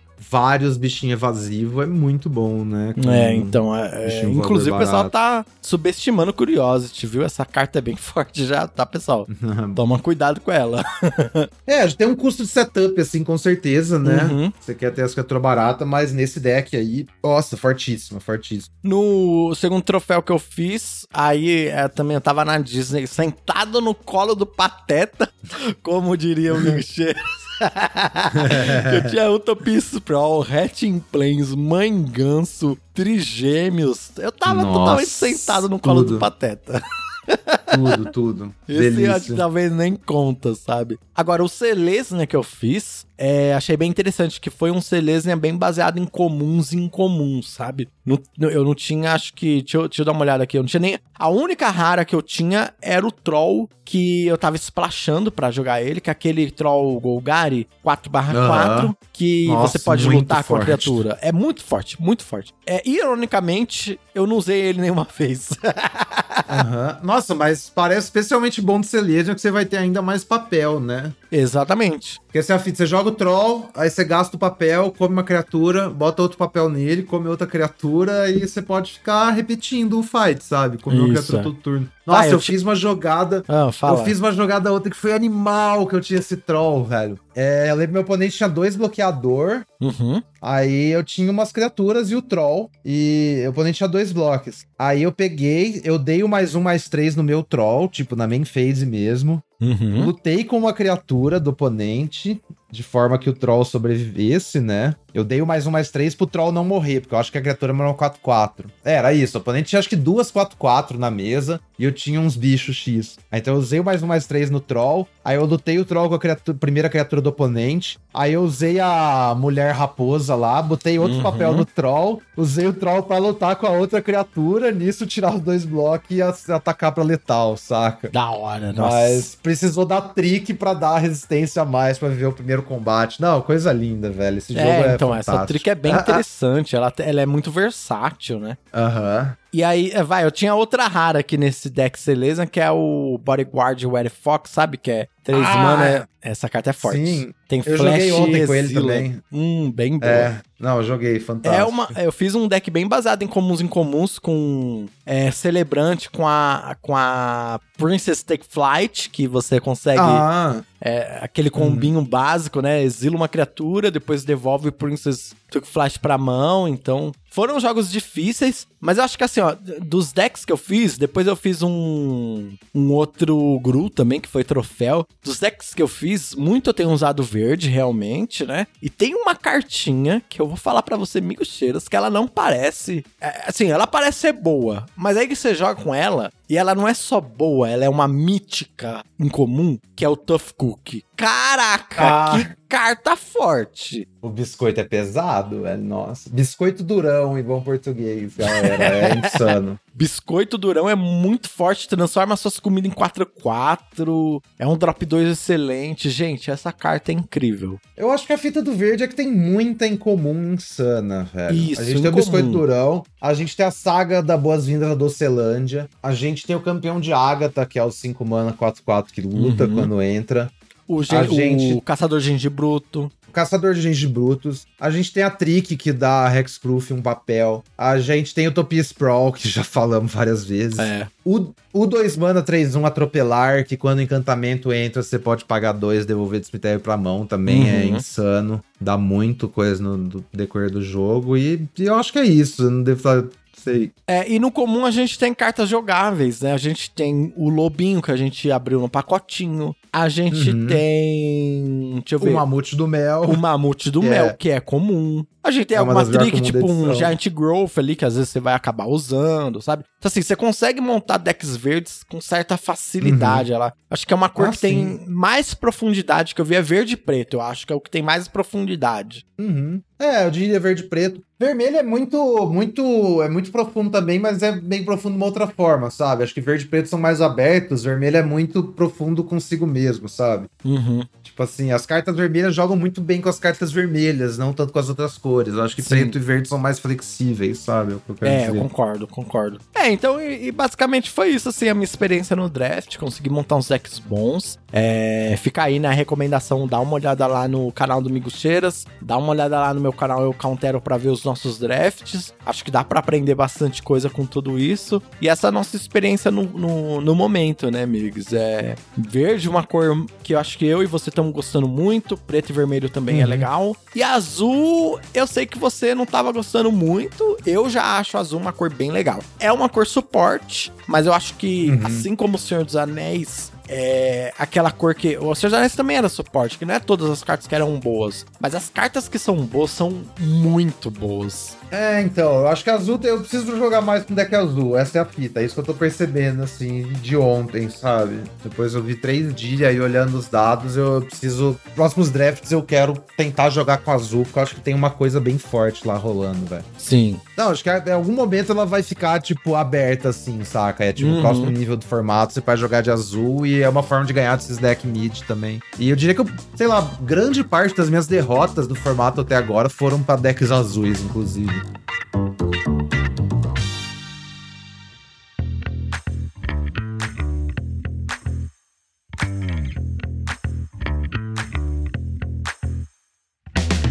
E aí, por falar em dados, eu queria saber, e aí, amigos, o que nós temos de dados do 17 Lands? A gente já tem algumas coisas interessantes aí pra gente conseguir começar o nosso caminho aí de ler o formato pro futuro? Então vamos falar do nosso web sítio favorito, o site 17 Lands. Lembrando, então, todos os dados que a gente fala vem de 17lands.com. Se Uhum. você tiver condições, é, confira patreon.com.br 17lands se você puder ajudar o projeto. E se você ainda não usa 17 Lands, instale, é um plugin super leve. Vai salvar todos os seus drafts e partidas pra você olhar depois e tal, que é um ótimo jeito de você melhorar. É Uhum. rever o que você tá fazendo, né? Mas enfim, aqui a gente tem alguns dados agregados, né? Todas as pessoas que têm o Silent Lands instalado e jogaram. A gente já tem um total de pouco mais de 100 mil partidas registradas nesse formato. Uma, uma amostra, assim. Isso no melhor de um, né, galera? Uhum. Aí, olhando aqui, melhores arquétipos. Três decks se destacando, assim, eu diria que estão no Tier 1, que são Boros, Rakdos e Golgari. Então, Boros 59, Golgari 58, Rakdos 58.7. Estão bem à frente, assim. Pô, Porque a média de todo interessante. Interessante, né? Ela- Primeiro, faltou esse dado. A média das pessoas que usam Sentinels ao win rate é 56,2. Então não é exatamente 50%, né? Então a média é 56,2. E esses três estão um tanto acima da média, né? Estão dois pontos acima da média. Volgari, Boros e Rakdos. O Boros é interessante, eu diria. Eu acho que tem aí uma de melhor de um, Migs. Não sei se você Aham, concorda. É bem possível. Tem aquela coisa de. No melhor de um, você tem aquele hand smoother lá que Uhum. Dá a sua mão. Então, assim, se você con- constrói um Boros com criaturas baratas, com 14 terrenos, sabe? E aí você joga e ganha. Eu acho que tem um pouquinho. Essa, esses dados aí de Seven Lands estão um pouquinho enviesados pro, pra melhor de um, sabe? É, mas isso aconteceu no. Se lembrar bem do Senhor dos Anéis também, né? Eu acho que até o final do formato, o Boros ficou um dos melhores decks no Seventeen Lands. Na nossa experiência, o deck não era bom, né? Nem melhor de três, nem nos pod draft, nem tanto. E tipo. Aham. E acho que tem muita coisa do rank baixo também. Quando você tem um deck proativo e agressivo assim, você vai farmar muita vitória nos ranks mais baixos, né? Uhum, uhum. E pra ir subindo, enquanto ele vai ficar menos efetivo quando estiver num, num mítico da vida, num diamante. Mas assim, e eu não acho que Boros é injogável como era em Senhor dos Anéis nessa edição. Nossa, também não. É, mas, mesmo assim, eu acho que é um. que é meio difícil de montar esse deck, assim, com, com tanta facilidade comparado aos outros decks, sabe? Mas. Não sei. É, Quem sou eu também pra discutir com os dados, né? Vamos ver como é que vai ficar daqui pra frente. É interessante ver a frequência também que cada deck jogou. É, então, no total, tem em torno de 100 mil partidas. Boros tem, tipo, 10 mil, 10%. Uhum. Então, seria o que a gente espera, né? A gente tem uns decks que estão mais draftados, que são Golgari e Rakdos. Tem 15, 16 mil partidas, sabe? Então, a galera que o Sentinels está draftando mais esses decks. Aí, os que estão nessa faixa de 10 mil seria, tipo, Boros, Orzhov, é, uns outros ali, Grold, Mir, estão meio na média. E tem decks que são menos draftados, como Simic e Azorius, que tem nem 6 mil partidas, né? Então tem essa, esse desbalanceamento também, né? É, aí a gente entra naquela coisa do. Você compartilhou, né? O post do Cercovitz, essa pessoa maravilhosa, falando sobre quão é, confiável são os dados 17 Lands, né? Porque, por exemplo, o Simic aí, você. Ele tá com poucos jogos. e com um uhum. rate um pouco abaixo da média. Mas será que as pessoas que estão jogando Simic estão jogando direito, sabe? Será que elas estão draftando uhum. Hatching Plans? Porque a Hatching Plans tá passando. Eu tô pegando Sim. pique 8, pique 9.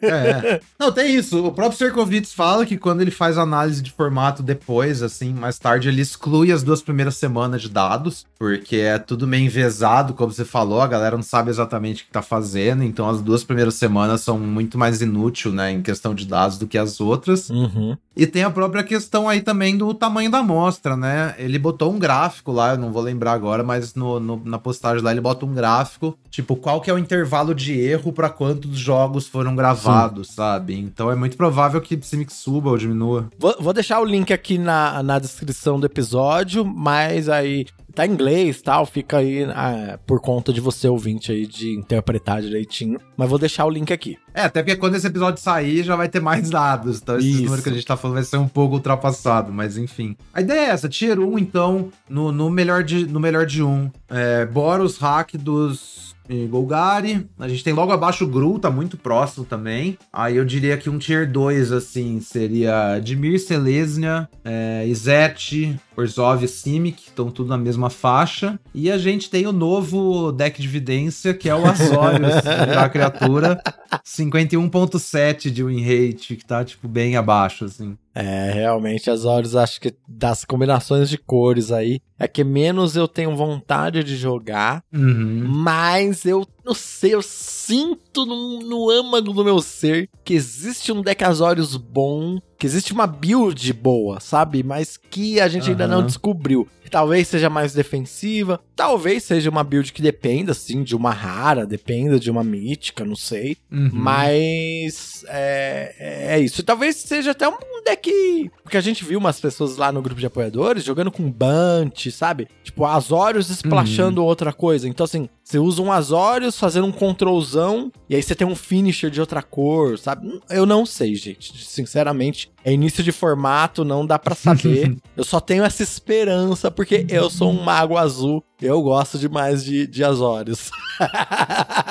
Ontem eu joguei de Azorius, saca? E eu não tinha nada de, de payoff de quando virar criatura. Eu tinha a coroa, tipo, eu tinha a coroa, né? Que é uma ótima carta no deck de virar criatura, mas eu não tinha nada assim de. Ah, quando virar criatura faça X. E era só Azorius cartas. Eu tinha Hatching Plains, eu tinha umas barganha, eu tinha umas Fadona a 5 mana, 3, 4 voar, que tem uma aventura menos 4, menos 0. Essa carta é muito Você louca. tinha cartas boas na hate, não na sinergia, né? Como a gente comentou. Exatamente, é. Eu não fiquei montando ao redor de. de. Ai, vou virar coisa. Eu tinha uma carta ruim que era o Cavaleiro das Pombas aí, que foi quando eu concluí que é injogável. Né? Eu falei, ah, vou testar, vou testar. E eu tinha o Coelho também, que carregou sei lá quantos jogos, sabe? Coelho na 2 é completamente desleal, assim. Mas aí eu ganhei as duas primeiras, final eu caí contra um Dimir que ia por cima do meu deck, sabe? Tinha mais interação, mais draw e uhum. jogada pesada mais forte, eu simplesmente definhei, porque meu deck não era tão agressivo assim. Sim, entendi. Mas ficou um deck que você achou agradável. É, agradável. Ficou, ficou jogável, ficou ok. Uhum. Eu acho que quando eu pegasse um deck mais focado que o meu, eu ia sofrer, sabe? Sim. Tipo, Mas. Tipo, ficou aquele um... deck assim que o draft foi difícil e você falou, pô, é, foi muito difícil esse draft, pelo menos eu sei que eu vou fazer 2-1. é, sim, sim. 2-1 era o esperado, mas tipo assim, se eu pegasse um deck não muito focado, eu tava me sentindo bem. Se eu pegasse um deck mid-range, eu tava me sentindo bem, sabe? Agora, contra um agro bem montado, um control bem montado, eu, eu não, não tinha chance, na real. Entendi, entendi.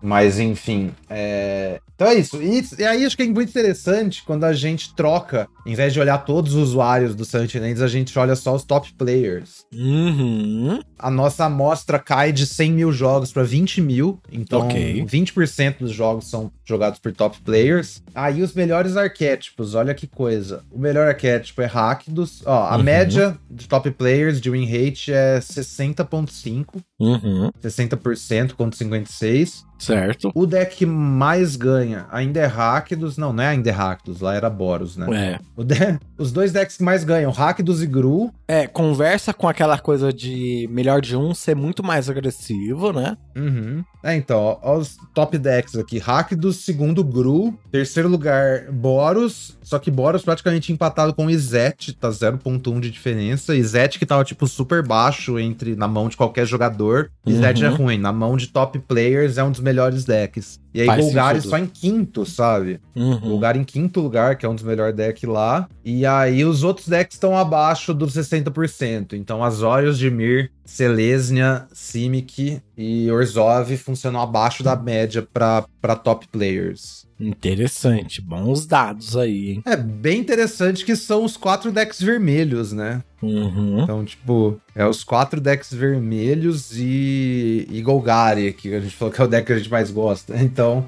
bem interessante. É complicado, né? Porque realmente, assim, é, eu e você somos jogadores de melhor de três. E melhor de três é um mundo completamente diferente da melhor de um, gente. É um, Exatamente. é muito mais próximo do Magic, do Magic real, assim, o Magic Tabletop, sem cheater, né? Sem fazer massa e tal. no sentido de que você às vezes vai comprar uma mão ruim e tal, não sei o quê. É, é diferente. Quando você começa a jogar melhor de três, você sente a diferença. Você sente realmente É, como a melhor de um, É. ela é meio enviesada pra decks mais agressivos, deck com curva mais baixa e tal, e a melhor de três Uhum. você tem mais espaço ali, mais plasticidade, não muita, mas tem um pouquinho mais de plasticidade. E aí é muito interessante que assim, serve pra você que eu sei que muita gente aqui que ouve 23 mágicas gosta de jogar o melhor de um, então serve esses dados pra você avaliar. Mas quando a gente entra no melhor de três, o problema é que a gente tem uma amostra muito pequena, né? Exatamente. Então, se a gente tem 100 mil jogos na melhor de 1 e 20 mil se pegar só top players, na melhor de 3, todos os players a gente tem 12 mil jogos, sabe? Nossa, é muito menor. É, é difícil Então é você tirar muito qualquer menos. conclusão sobre o formato nesse sentido, né? É, a amostra 8 vezes menor, a fim de curiosidade aqui, a win rate média é 63.3, então maior ainda que a dos top players. O deck que mais ganha de longe aqui, Golgari, 67.6. Acho que os outros decks que estão acima são os mesmos que a gente falou, Rakdos, Gru... Não, aqui Selesnya é muito melhor, olha que interessante. Que interessante. Que Izet era um dos cinco melhores decks na outra lista, aqui troca pra Selesnya na melhor de três. Mas acho que tudo isso aqui pode ser barulho também, porque olha, Simic a gente tem menos de mil jogos, sabe? É, Acho que se fosse pegar, tipo, a tabelinha de Cercovitz, a gente vai ver que tem, tem muito desvio aqui. Eu não acho que dá pra confiar muita coisa é, aqui, não dá pra confiar, exatamente. Mas ah, falando, você quer, quer falar alguma coisa sobre as cores ainda, amigos, ou quer partir pros cards? Não, acho que cor é isso, é o que a gente tava suspeitando, né? Aqui o vermelho é muito claramente se destaca muito, mas como que eu falei, eu acho que o vermelho tem muita sinergia com o vermelho, né? Enquanto as outras cores são mais abertas. Eu acho que no fim das contas tudo é muito equilibrado, sabe? Também a galera ainda tá aprendendo a jogar e a gente vai ver essas cores secar também, né? A tendência é você ver cada vez menos cartas vermelha, verde e preta nos packs, então você tem que abrir um pouco pro branco e pro azul e Uhum. aprender a montar essas cores também, sabe? Não- Exatamente. não acho que dá pra você escapar pra sempre, não carro é, vamos pros cards agora. A gente falou lá no episódio 21, né, que já citamos semana passada, que o melhor jeito é você olhar um arquétipo por vez, comparando a win rate na mão inicial com a win rate comprada no jogo. Isso também não dá pra fazer ainda no 17 Lands, tá, galera? A gente ainda tem uma amostra pequena, mas dá pra... Então, assim,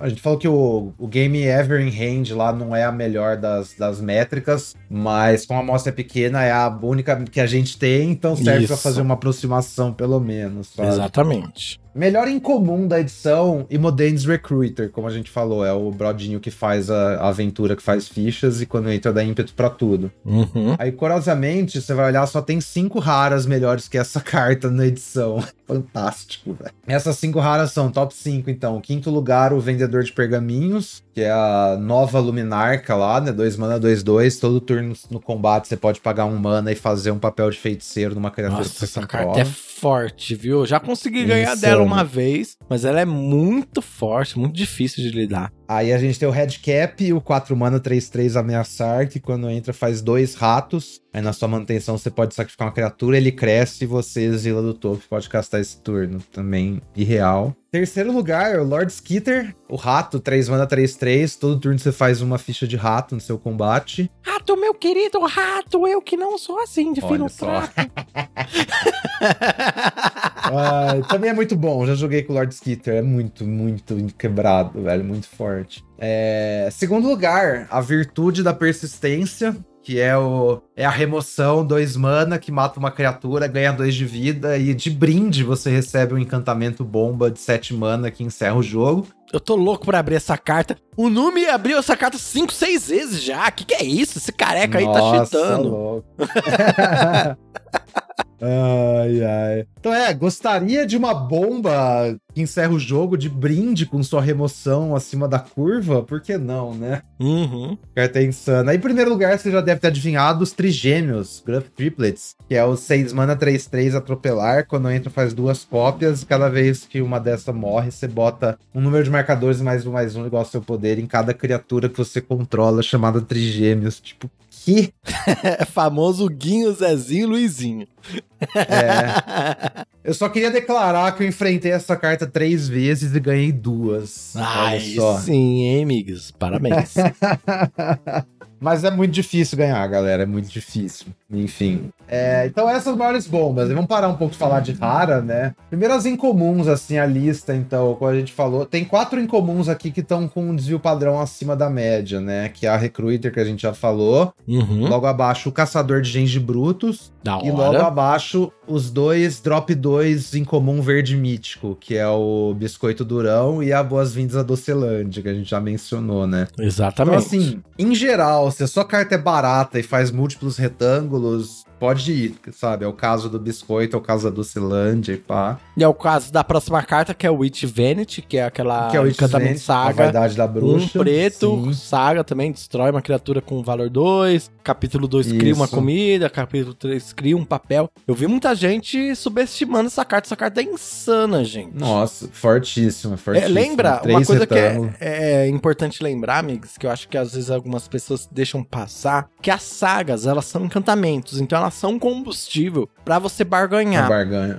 E é Uhum. possível você barganhar até mesmo quando triga o terceiro capítulo, se você tá no full control, né? Nem, acho que nem precisa estar no full control, né? Precisa, precisa. Precisa? Ah, você tem que estar legal. no full control, ou você tem que botar uma pausa na sua etapa principal. Não esquece, galera. Saga não triga na manutenção, ela triga na etapa principal, no começo da main phase. Isso. Então, se você bota uma. Você bota uma pausa na etapa principal, e aí a sua vende. Você cria o papel, em resposta, você barganha lá ela com a, sei lá, uma trick com barganha, tipo a trick branca, que dá mais dois, mais dois, voar, vigilância, escambau. Isso, exatamente. Às vezes você tá com aquela Princess Take Flight que exilou uma criatura da pessoa oponente. Aí no, no turno 2 você queria sacrificar ela. Só que, sei lá, Uhum. você você tinha que utilizar melhor a sua mana para outras coisas. Não tem problema. Você coloca uma pausa ali Uhum. no seu. no terceiro turno É, da mas- saga e sacrifica ela, sabe? Tipo. É, mas já que você. Então, já que você falou da princesa, vamos lembrar a galera.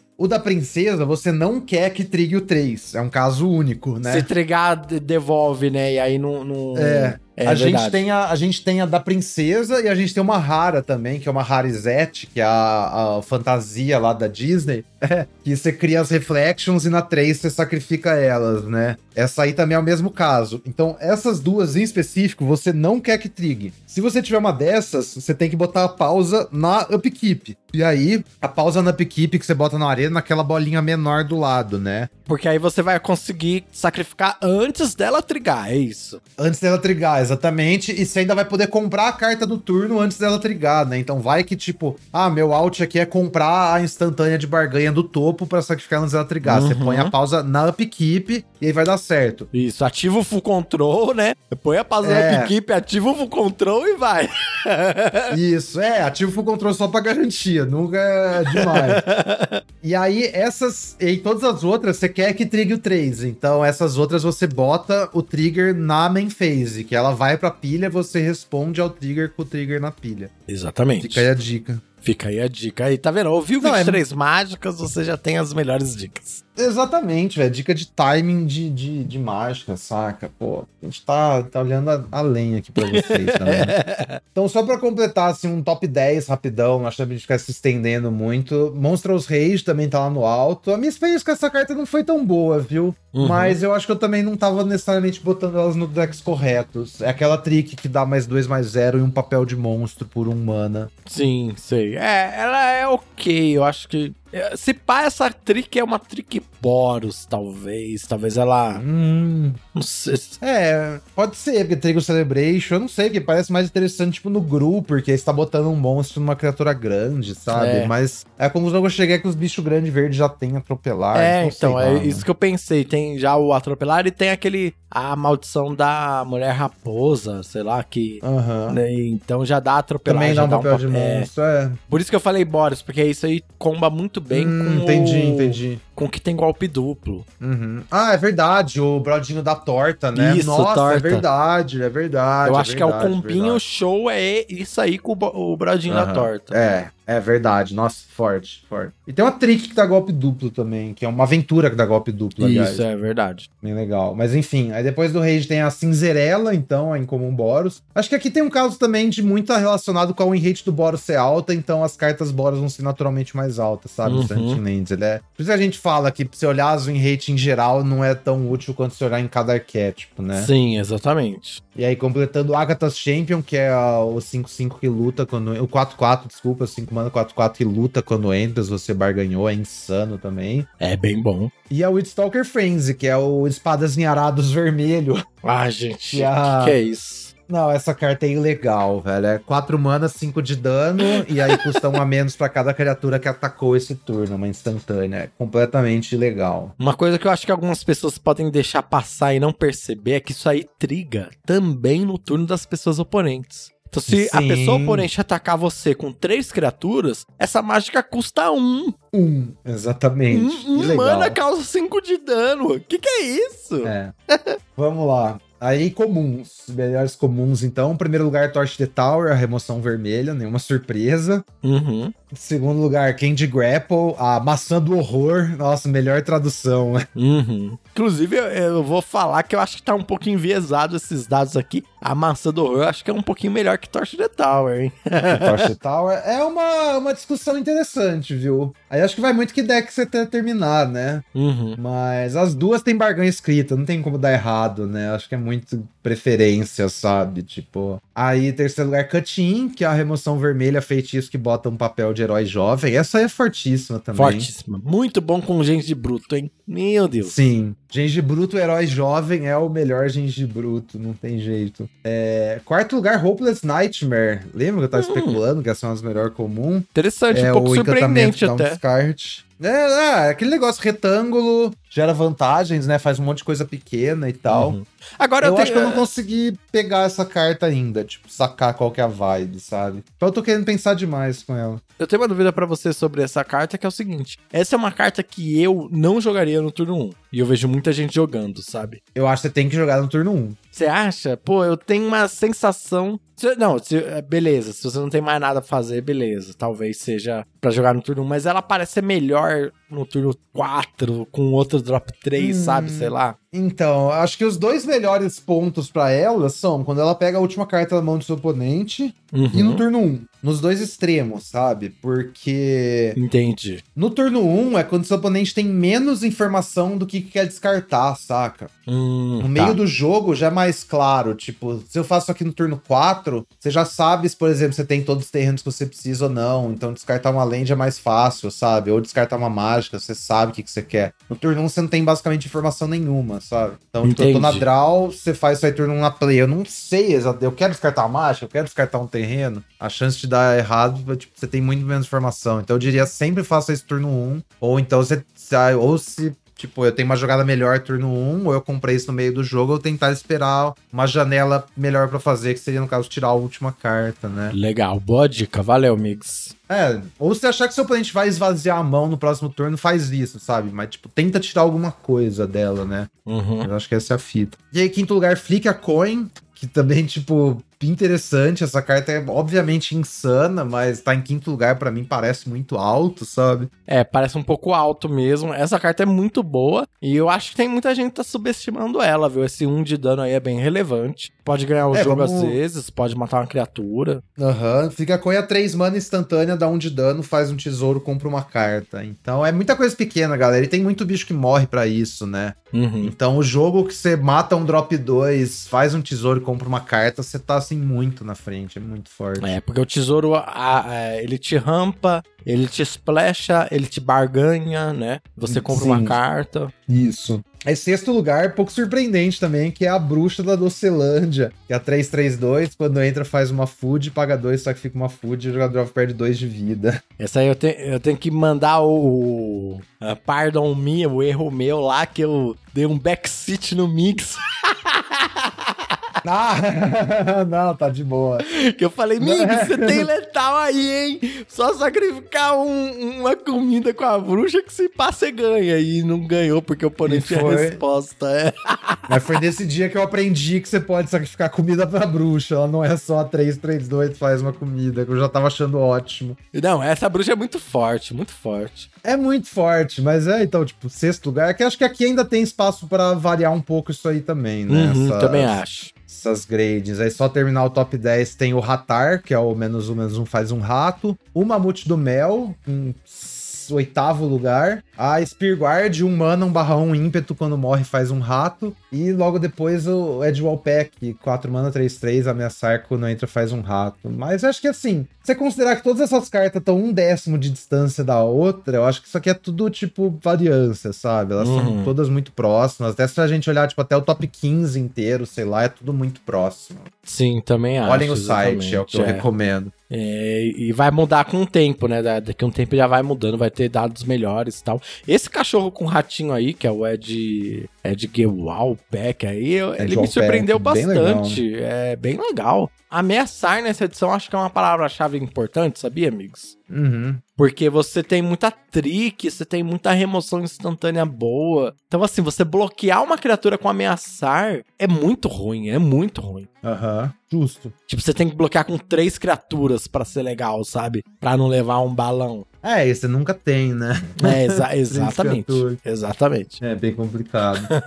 Aí, quando a gente filtra só por top players, eu achei legal trazer o contraste também, né? Uhum. As incomuns, a gente vê ali em cima duas entrando de fininho, que é o Johan, a signpost Zet, Uhum. Uhum. e o Frolic Familiar, que é a lontrinha Izete também, a aventura, né? Izete. As duas entrando assim, tipo, ó, Izete é muito melhor na mão de top players, sabe? Então essas duas incomuns são muito mais chave. Uhum. Apesar de ter uma amostra bem pequena também, tem tipo 600 jogos, 700 jogos, não é tanto assim. Mas é interessante que aí você mostra que Zet é um deck que provavelmente é muito bom, mas talvez Uhum. você tem que construir ele bem, ou ele tem que estar Isso. aberto o suficiente, talvez, né? Sim, sim. E aí a galera que tem menos experiência acaba montando indevidamente, não tem resultado tão bom, né? Por isso É. que ele é tão pior quando você vê a população inteira do Silent Land É. ao invés de só top É, a players. gente ainda tá vendo Hatching Planes passando pick 6, 7, Uhum, isso é doideira. Sim. E aí, outra coisa interessante, quando a gente vai filtrar só comuns, a comum que mais ganha na edição é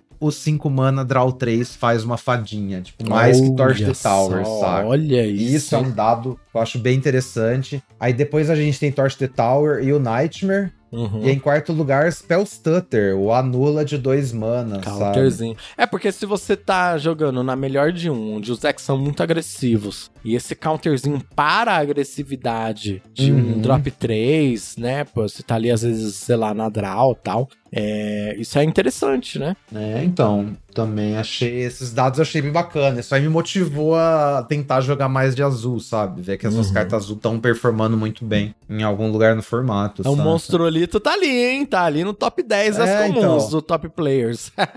Logo depois, exatamente. A gente tem o Mano 1 ímpeto, Catinho, Monstrulito. E o que eu achei interessantíssimo também, logo depois o Ice Out, o counter Sim. de 3 mana azul, né? Também não tá. A amostra bem pequena, mas também tá super no alto. Assim, mais uma vez, isso aí vai mudar, galera. A gente tá vendo, se abrir aqui o, o draft metagame, dá pra ver que tudo já tá flutuando, né? Uhum. Tá porrando aqui pra você ver que tem umas, umas curvas aqui já rolando, tá vendo? É, sim, já dá pra ver que a, a- tem cartas que estavam sendo bem avaliadas, que já estão mudando, e cartas que ninguém tava dando nada, que já estão subindo. Ó o vermelho aqui, quase tudo subindo, sabe? Isso, Se olhar as exatamente. cartas vermelhas, tipo, tirando as últimas que desceram, todas as outras estão só mais altas do que elas estavam e isso é muito sabe? maluco, porque ao mesmo tempo que o pique das cartas vermelhas sobe, o win rate tende a estabilizar. Não, não diria descer, mas dar uma estabilizada, porque elas Uhum. vão estar mais concorridas, né? É, exatamente. Quanto mais picadas as cartas, mais ralo vão ficar os decks dessas cores, né? Eles vão ter menos acesso a menos cartas, e aí, naturalmente, as cartas ganham menos, porque elas vão ser começadas a ser jogadas em decks piores. Uhum.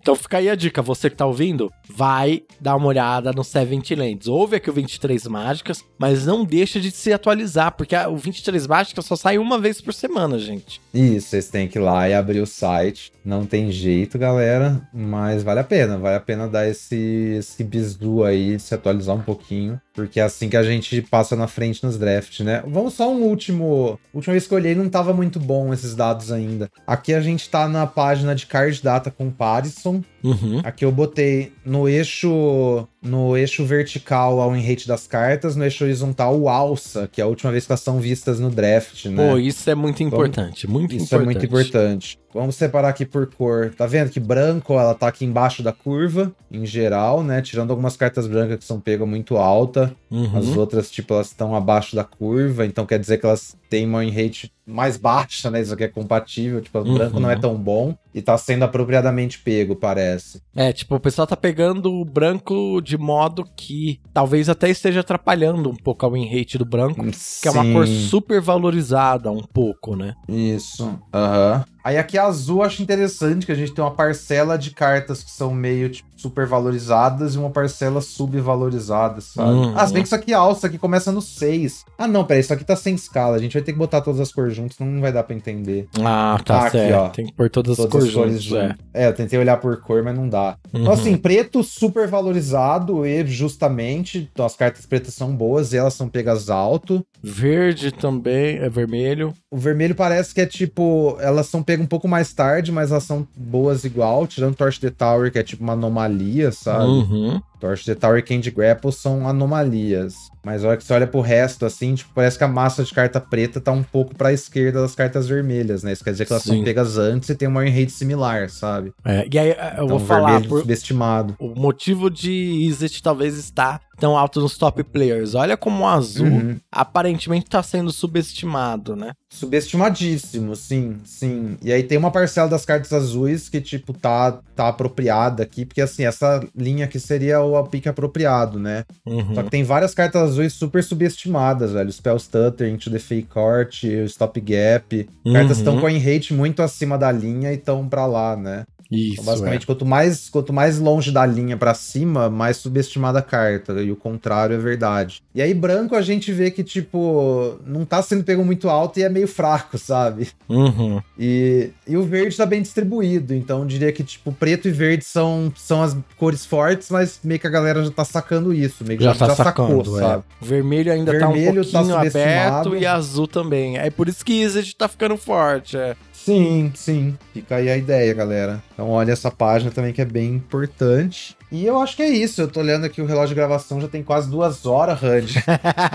é verdade, esse episódio 23 Mágicas já ficou longo, já tá bom, acho que a gente conseguiu discutir bastante coisa. Ouvinte, o que, que você achou do episódio? Manda aí pra gente uma cartinha em 23máscaras.gmail.com Inclusive, assim, é, não vou ter o nome aqui, mas é, muito obrigado pra você que marca a gente no Twitter. Muita gente fala, ah, comecei a Uhum. ouvir 23 mágicas e aí tô me dando melhor nos drafts, tô conseguindo fazer resultados melhores. Fiz meu primeiro troféu. Gente, muito obrigado mesmo. Esse é o ponto aqui para melhorar o enrate de vocês, para vocês se divertirem jogando o draft, fazer o draft ser o formato mais jogado do Brasil, porque é o melhor formato. É, isso mesmo. Mandar um abraço pro Gilson, que marcou a gente. Meu primeiro Premier Draft levei um troféu. 23 mágicas mudou o jeito como eu enxergo o draft. Pô, fiquei feliz demais lendo isso aí. Demais. E como a gente falou, mais para todo mundo que, que manda esse salve aí, que marca a gente. Da hora demais. E mandem ideias aí que vocês querem ver a gente falando semana que vem, né? Acho que Isso. cobrimos bastante o nível 1 do formato. Se tiver alguma sugestão aí, algum assunto a explorar, sorta nós. É, manda pra gente, porque senão a gente vai fazer mais ou menos a mesma coisa, assim, avaliar a semana, ver o que tá bom, o que não tá muito bom, dar uma olhada no Seventeen Uhum. Mas se você tiver alguma dúvida muito específica, manda pra gente, sei lá, ah, como é que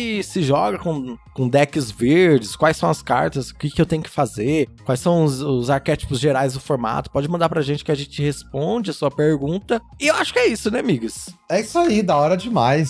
Vamos, vamos parar de ficar falando sobre Eldraine e lá jogar um pouquinho, né, Randy? Vamos, vamos lá. Testou! Aproveitar sua férias, amigos. Isso aí, amigos. Tchau, Terra. Hello, Eldraine. Eu vou entrar num Homem Pef agora, galera. Valeu. Amigos, obrigado por mais esse dia de 23 mágicas. Valeu, Randy. Valeu, galera. A gente se vê na próxima semana com o próximo episódio do 23 Mágicas. Até mais, pessoal. Cuidado com o que hoje? Cuidado com a. Não vai espetar seu dedo aí numa agulha e dormir pra sempre, sei lá. Ai, bom demais. Ai, tchau.